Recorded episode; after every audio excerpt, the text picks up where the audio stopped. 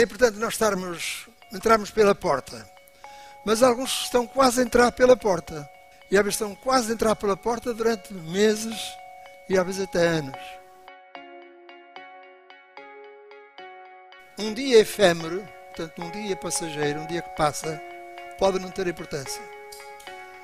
Mas se for o dia da nossa decisão, e deve ser, e é hoje, não é amanhã. Estrada do amanhã conduz à cidade jamais.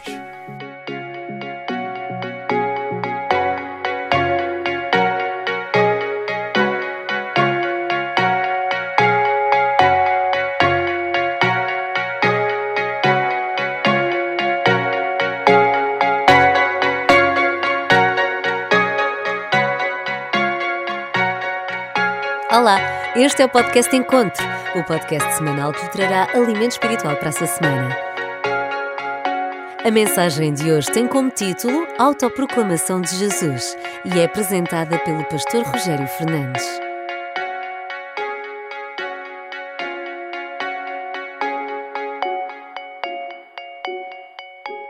Queria saudar, portanto, a igreja em particular, todos aqueles que nos estão a ouvir através da, da transmissão, que se possam sentir acolhidos pela graça e pela misericórdia do Senhor Jesus. Uh, hoje, quando chegava à igreja, cheguei à igreja aqui, estava aqui uma pessoa que está agora mesmo aqui nos lugares da frente, que está agora distraído, que não ouve, mas que é o Tiago, o Tiago Barreto, é contigo que eu falar porque assim que eles, o carro parou para saírem os bebés, não é? eu disse uma graça qualquer e ele respondeu-me assim, é hoje o pastor que faz o culto? E eu disse, sim, não vai custar nada. Qualquer coisa assim no estilo. Eu queria dizer o seguinte, que hum, quando fui para estudar para pastor, estive primeiro em Espanha e depois em, em, em, Colônia, uh, eu tinha tive a felicidade e a infelicidade ao mesmo tempo de ter nascido numa igreja grande. E nas igrejas grandes eh, há sempre aqueles bons que fazem sempre tudo, não é? São sempre os mesmos a pregar, são sempre os mesmos a fazer. E eu nunca tinha pregado em lado nenhum. Eu tinha um pavor por, por, por enfrentar o público. E fiquei muito descansado. Aliás, quero dizer, fiquei muito aterrorizado. Quando um pastor que estava lá, já reformado, e que tomava conta da biblioteca e que nos aconselhava muitas vezes em bibliografia, olha, este livro é muito bom sobre este tema, aquele é assim, é dessado. E de quando em vez, portanto, qualquer professor faz uh, aquilo que em francês se chamava l'exercice de chapelle, né? Quer dizer, é um momento em que há um professor que dá uma mensagem uh, aos alunos. E um dia calhou ele, já um homem eh, marcado pelo, pelo, pelos anos, e disse uma coisa: eu sempre tive o medo e o terror de pregar em público. Meus queridos irmãos, eu fiquei aterrorizado.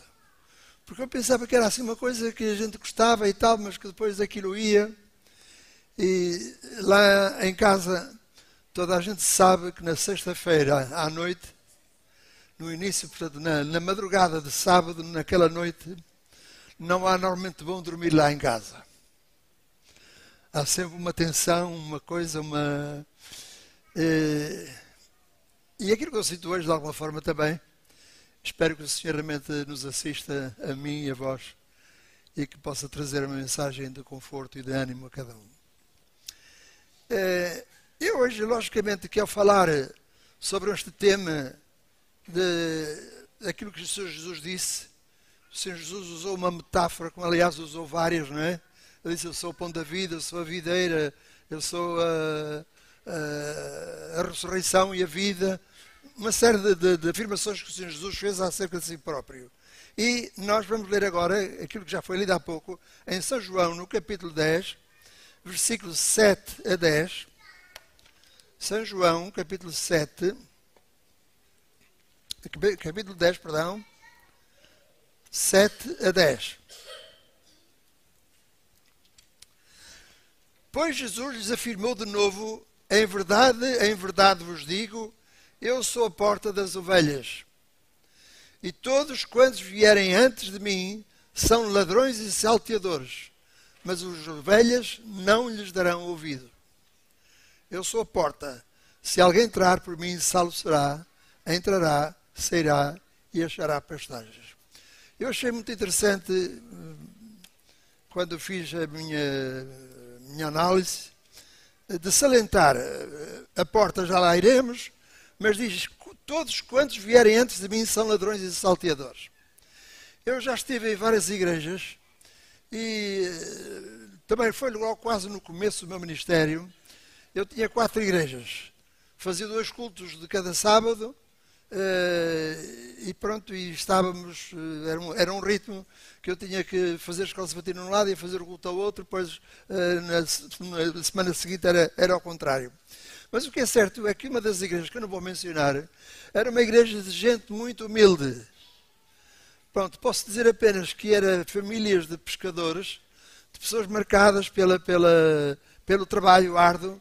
Muitos daqueles irmãos, daquelas irmãs, trabalhavam, não sabiam a que horas, de repente tocava a sirene, né? havia peixes, tinham que se levantar às três e quatro da manhã, fosse a hora que fosse, para irem para os seus, para os seus trabalhos, para fazer as conservas, portanto, da, sardinha conserva.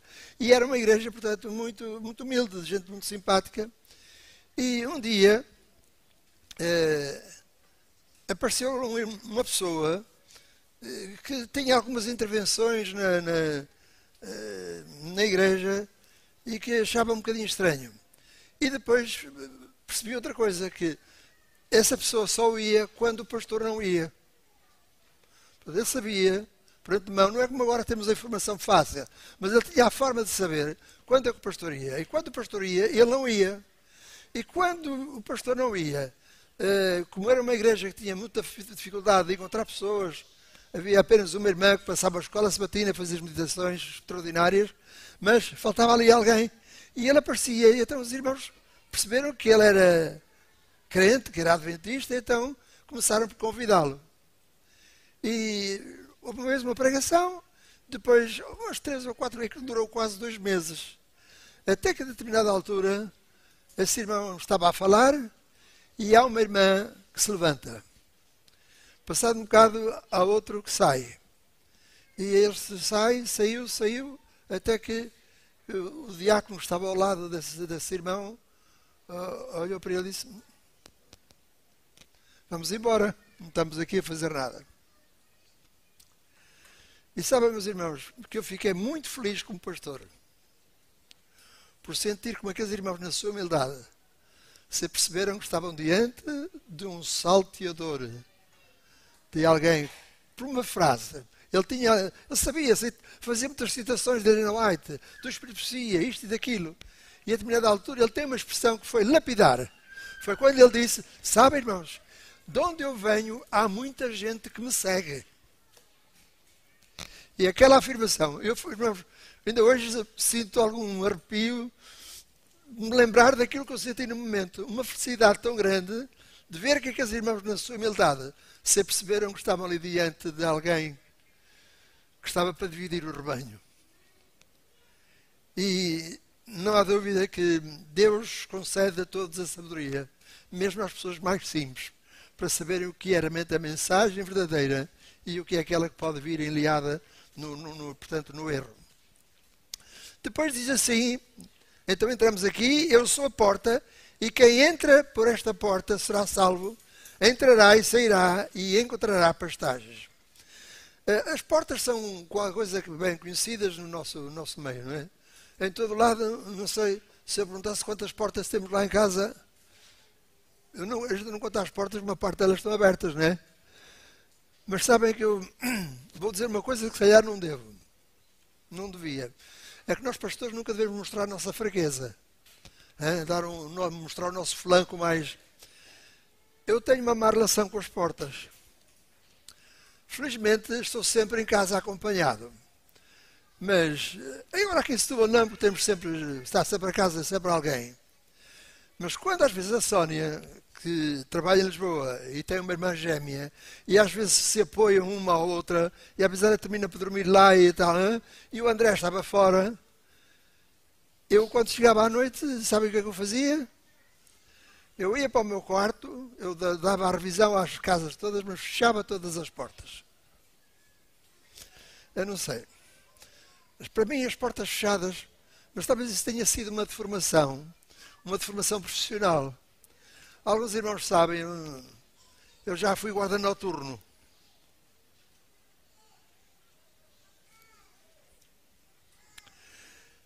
E também nunca gostei nada da experiência.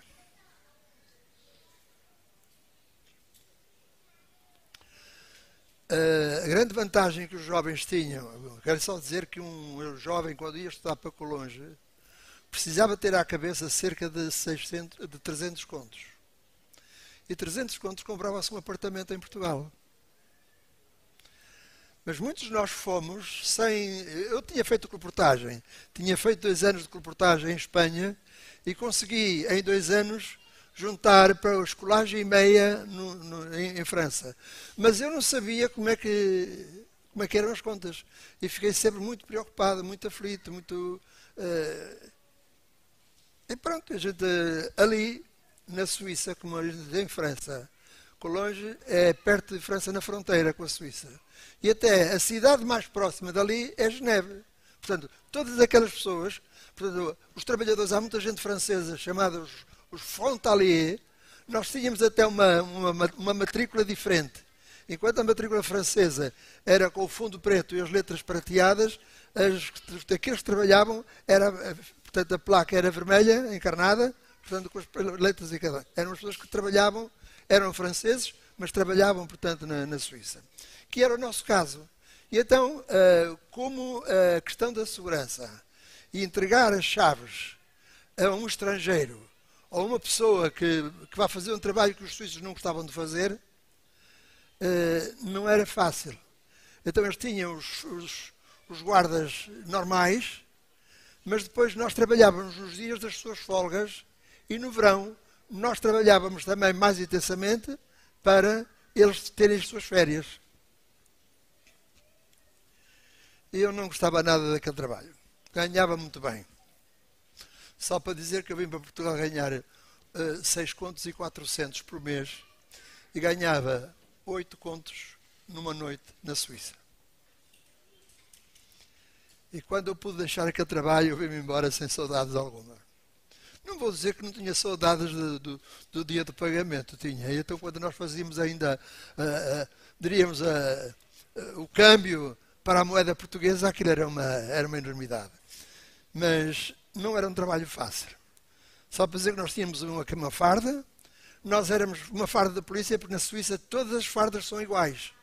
Correios, polícia, guarda noturno, bombeiros, só difere na cor de, da roupa. Uh, os securitas tinham, eram um, cinzento azulado. Mas de noite, muita gente vinha ter connosco, você guarda, está ali. Uma não é nada connosco. Portanto, nós não tínhamos arma, nós apenas, o nosso sistema era controlar as coisas. Mas andar, entrar num espaço, né? e então com as portas era um, era um problema. Eu quando eu tinha que entrar num banco, por exemplo, que tinha cerca de cento e tal portas, eu entrava, tinha que fazer aqui três ou quatro vezes numa noite, eu entrava a primeira vez, abria, abria os quartos, as janelas, havia alguma janela fechada ou aberta, coisa assim, estava aberta, e fechava a porta e depois na última ronda tornava a abrir as portas. Né? Eu não. Mas um dia havia várias experiências. Trabalhava num banco, tinha que fazer a ronda num banco que ocupava todo um quarteirão. Aquilo era uma coisa enormíssima. Nós andávamos uma hora lá dentro. E as portas às vezes pregam-nos partidas. Aquilo era dois edifícios que estavam ligados um ao outro, um era moderno, o outro era antigo. E tudo que era moderno, como a gente tinha tudo espelhado e víamos a rua e tal, aquilo passava. Mas quando íamos para o outro lado, que era tudo antigo, com as janelinhas mais pequenas, não tinha visibilidade nenhuma, as madeiras instalavam todas, as portas rangiam, tudo. E num determinado momento, que era aquilo que eu menos gostava, a determinada altura tinha que ir a um hall que dividia os dois os dois apartamentos onde havia os elevadores. E quando eu entrava, antes de meter a chave para entrar no coisa, havia um, uma pequena campainha, um sinalenho, que eu colocava o dedo na mão e aparecia um alarme. Queria dizer que dentro daquele banco, àquela hora, não havia sequer uma pessoa lá dentro. Porque qualquer coisa que mexesse, psh, aquilo com os raios ultravioletas, com os, aqueles feixes de luz, né? aquilo dava logo um alarme. Eu entrei descansado, não havia ninguém, mas mesmo assim eu não sei. Não há ninguém. E quando eu vou entrar para o wall, vejo, antes de entrar, que há uma porta que se abre. E a porta do elevador psh, abriu. Claro, se a porta abriu, alguém tinha descido. Aquele sentimento de sobrevivência que foi, encostei-me à parede, né? E timidamente disse em francês: Que é lá? Quem está aí? Um silêncio absoluto. Mas eu tinha aquela luz, pelo menos eu tinha uma pequena lanterna, mas aquilo ficou, um, imagina, se de espaço, abre-se uma, uma, um, um, elevador e fica aquele raio de luz, e passado um bocado o elevador fecha.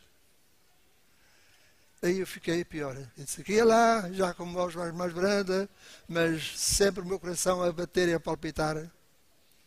Passado um bocado, a porta do elevador abriu outra vez. E fiquei a olhar e passado um bocado, a porta fechou outra vez. Depois a porta abriu outra vez e fechou outra vez. Quer dizer, finalmente era uma avaria. Na... Mas as portas pregam-nos realmente sustos. Talvez por essa razão, eu, por deformação, ainda hoje gosto das portas fechadas em casa. Quando, pelo menos quando estou sozinho. Mas, meus queridos irmãos, é, como disse, as portas são bem presentes no nosso meio e nós vivemos com elas todos os dias.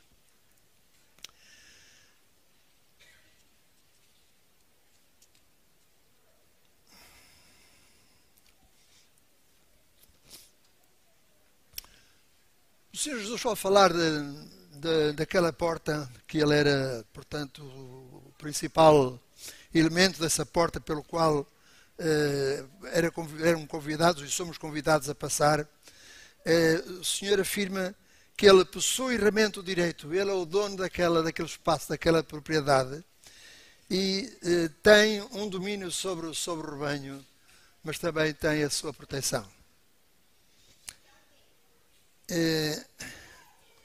Ele veio para dar a vida pelas suas ovelhas.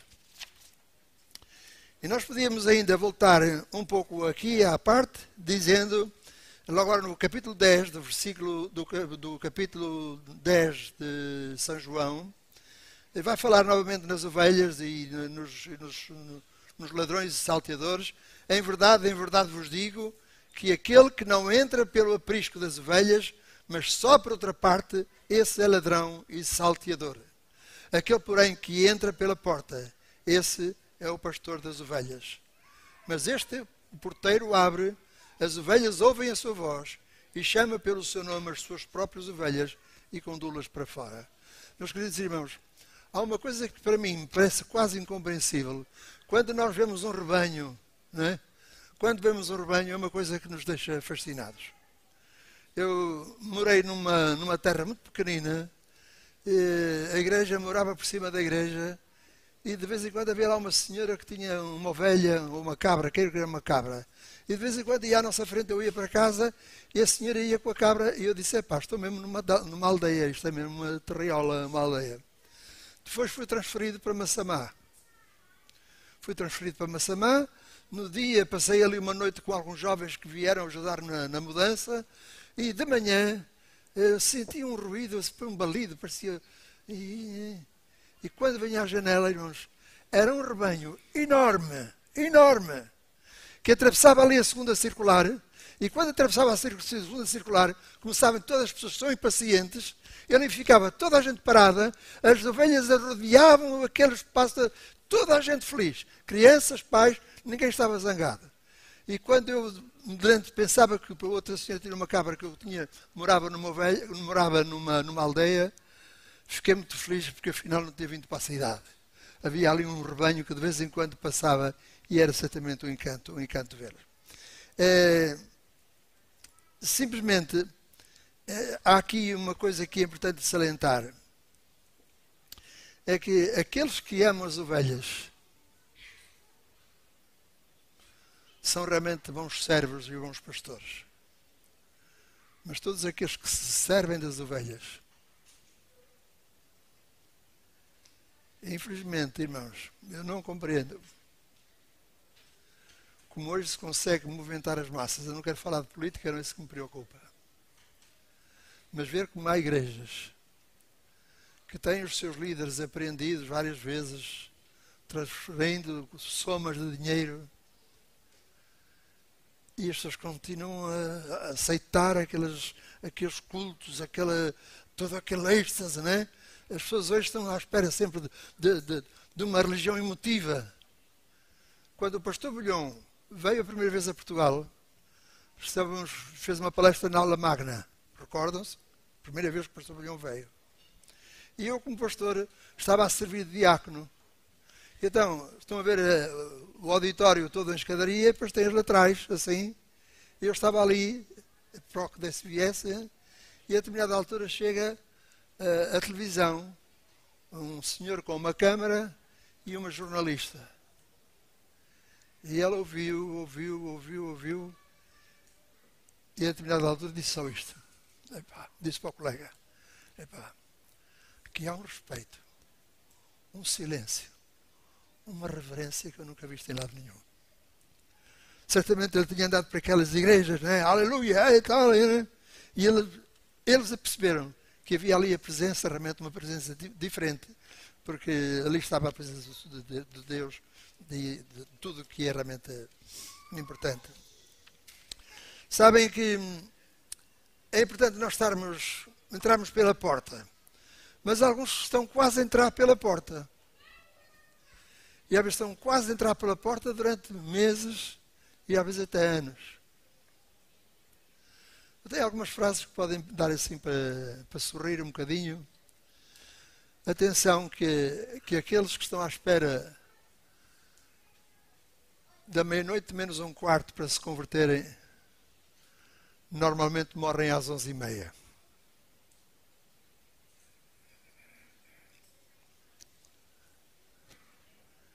Estar quase. Quase dentro. Sabem que a palavra quase é quase sempre uma palavra triste? É ou não é? Quase que quase que apanhava o comboio. Quase que apanhava o avião.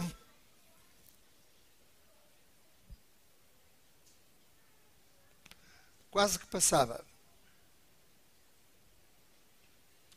Tive um colega que um dia fomos ver eh, as, as pautas da coisa.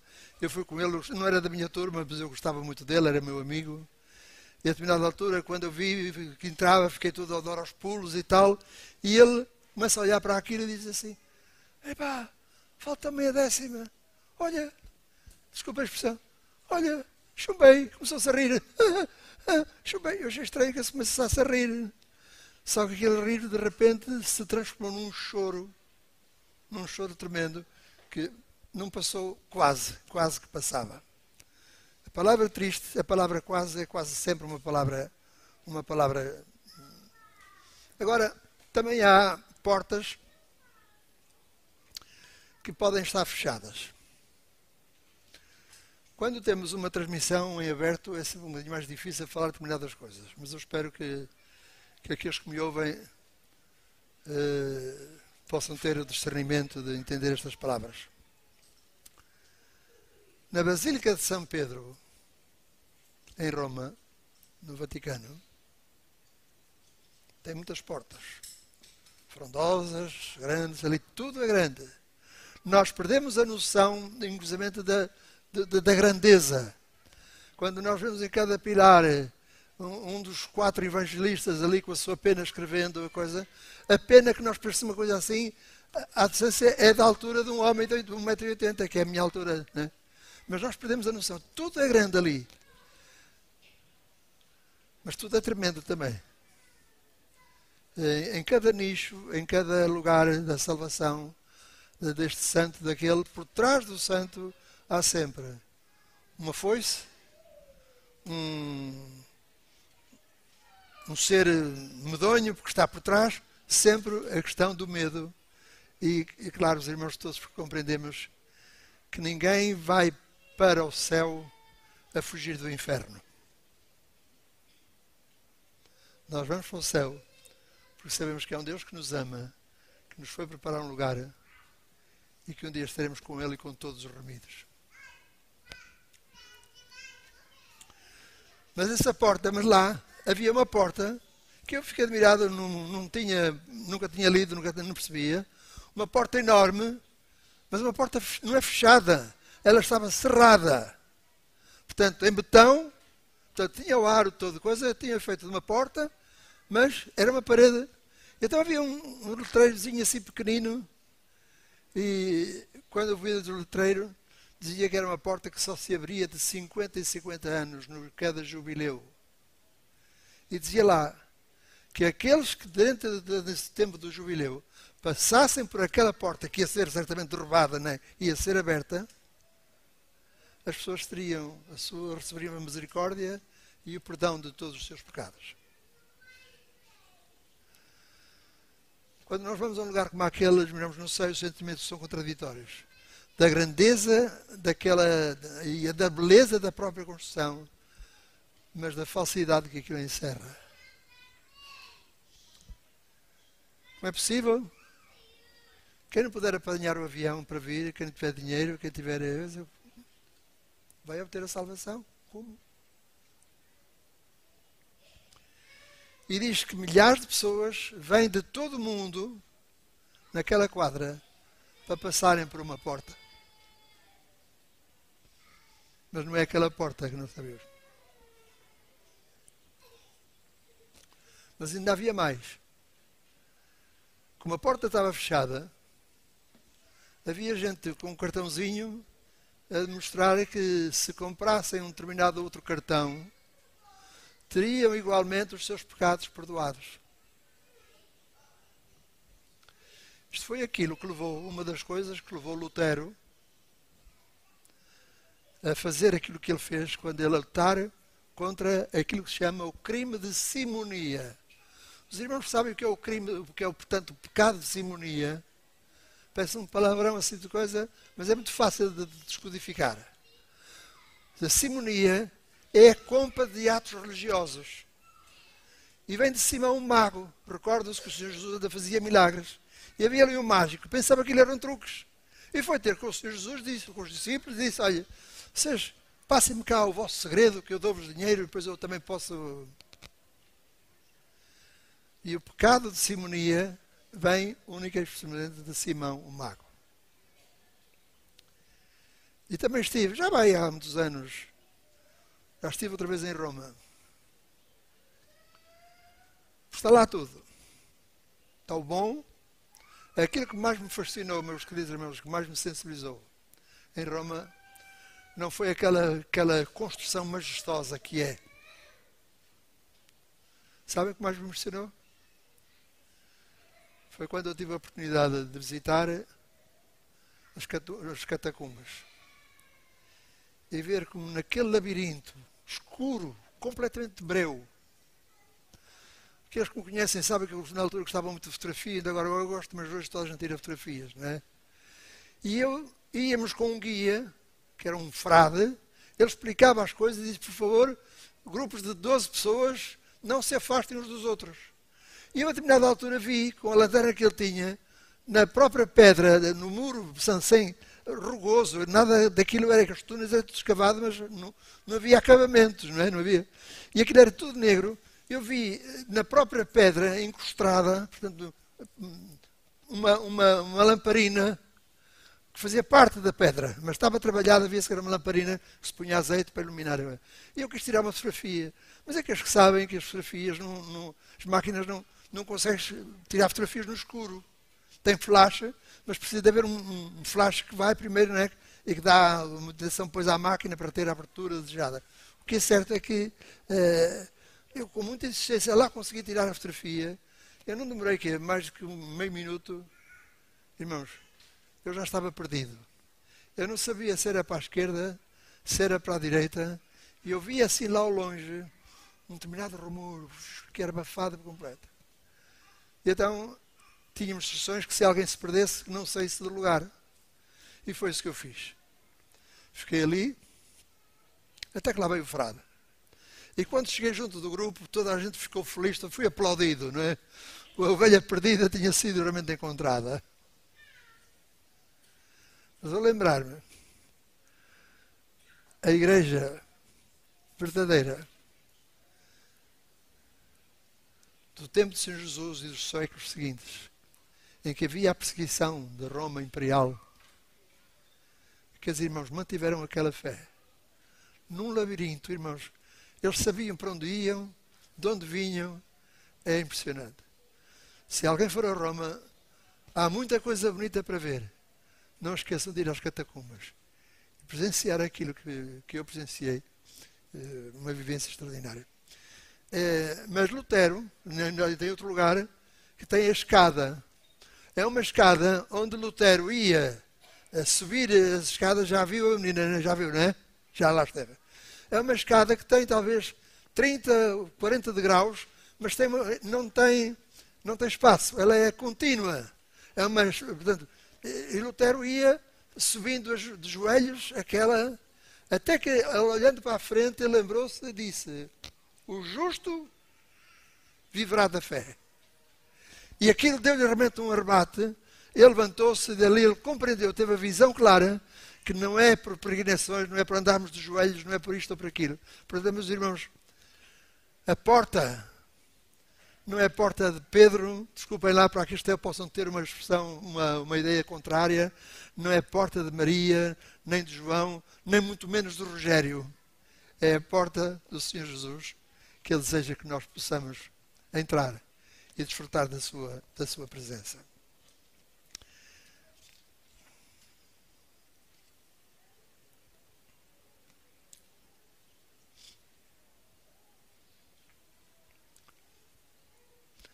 Vamos ler um outro texto em Hebreus, capítulo 3, e versículo 12 e 13.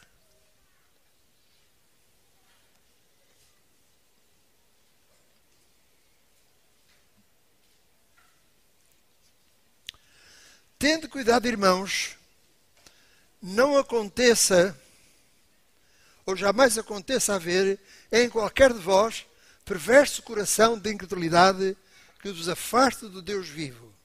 Pelo contrário, exortai-vos mutuamente cada dia, durante o tempo que se chama hoje, a fim de que nenhum de vós seja endurecido pelo engano do pecado. É engraçado quando faz eh, um dia chamado, dia chamado hoje, não é? é durante o tempo que se chama hoje, a fim de que nenhum de vós seja, portanto, endurecido o vosso pecado. É, é interessante que um dia efêmero, portanto, um dia passageiro, um dia que passa, pode não ter importância. Mas se for o dia da nossa decisão, e deve ser, e é hoje, não é amanhã, não é depois. Eh, sabem que hoje estou, estou muito espanholado, talvez, os espanhóis têm um provérbio que eu nunca vi lá, nunca ouvi em lado nenhum, mas que acho que é extraordinário. É, aquelas pessoas estão sempre protelando, protelando, um dia vou entrar, um dia vou, vou um dia vai chegar, quando o Senhor Jesus tocar o meu coração, eu vou. Eles têm uma expressão que dizem, estrada do amanhã conduz à cidade do jamais. Amanhã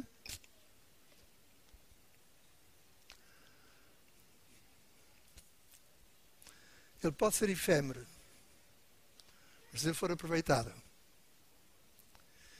ele poderá ser eterno no amanhã. Meu sincero desejo, meus queridos irmãos e amigos, há muitas portas, mas aquela que nos interessa só uma. Alguém dizia: portas de entrada, há apenas uma, mas saídas, mil. As portas de entrada há certamente só uma. Pois aqui fala num texto curioso que diz, no, no nosso texto inicial de João, diz: então entrará, portanto, aquele que passar esta porta, entrará e sairá e terá bons pastos e bom rebanho.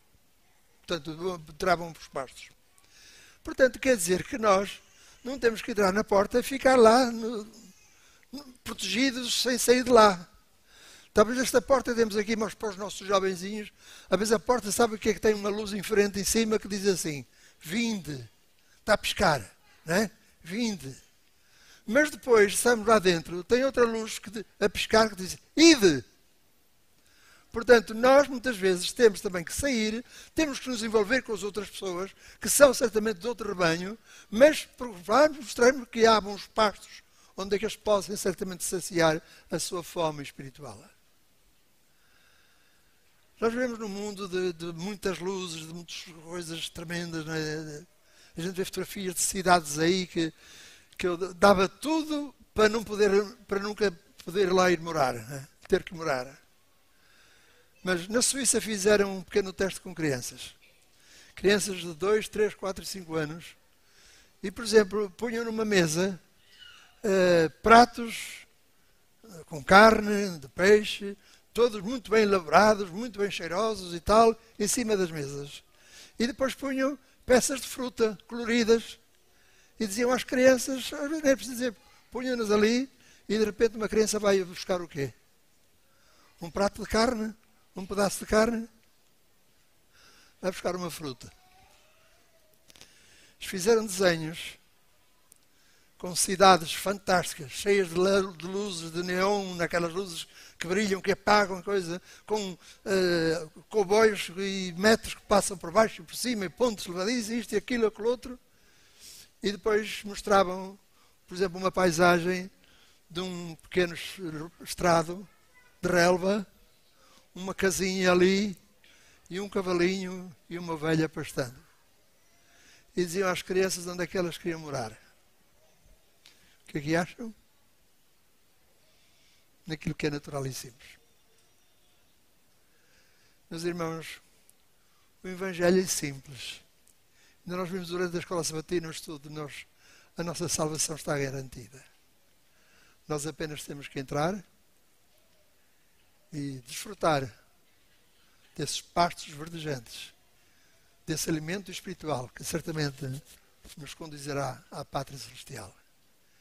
Que sinceramente nos abençoe e que saibamos em todo tempo fazer a escolha de saber qual é a porta que está aberta, não de 20. Eh, sabem que no Vaticano uh, aquilo era de 50 em 50 anos, mas agora já fizeram de 25 em 25 anos e até pode a Igreja decretar um, um ano especial de misericórdia, mas mesmo assim insuficiente. Esta porta que eu falo neste momento está aberta a quê? Todos os dias, todo o ano, sempre disposta. Mas atenção, daquele um dia se pode fechar. Será muito triste nós ficarmos do lado de fora. É porque as religiões hoje tendem sempre a adaptar-se à vontade, permite a expressão à vontade do cliente.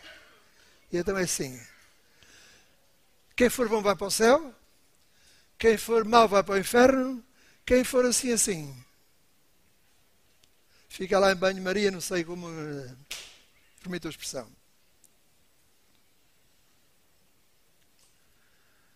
A Bíblia é clara: há o caminho do bem e há o caminho do mal caminho da vida e o caminho da morte. E haverá aqueles que um dia será essa uma felicidade. Passarmos por essa porta, será uma porta que, muito grande, mas uma porta maravilhosa, em que tenhamos certamente o Senhor Jesus de braços abertos para nos receber. E nós de braços abertos, com os nossos filhos, com as nossas crianças, ir ao encontro do Senhor. Que o Senhor nos abençoe. Se gostou desta mensagem, subscreva a Igreja Adventista de Setúbal na sua aplicação de podcast habitual. Para mais informações, consulte as nossas redes sociais em adventistas.setúbal. Tenha uma boa semana.